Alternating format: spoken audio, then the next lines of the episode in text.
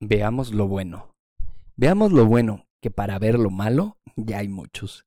Veamos lo positivo, que lo negativo cualquiera lo hace. Gente tóxica, relaciones tóxicas, noticias tóxicas. Eso, eso abunda. De eso ya estamos infestados. Hace falta más gente que vea lo bueno. Es solo cuestión de voluntad, de querer abrir los ojos. Si abres bien los ojos, verás que en cada persona y en cada situación hay algo bueno. ¿Y tú? ¿Qué eliges ver?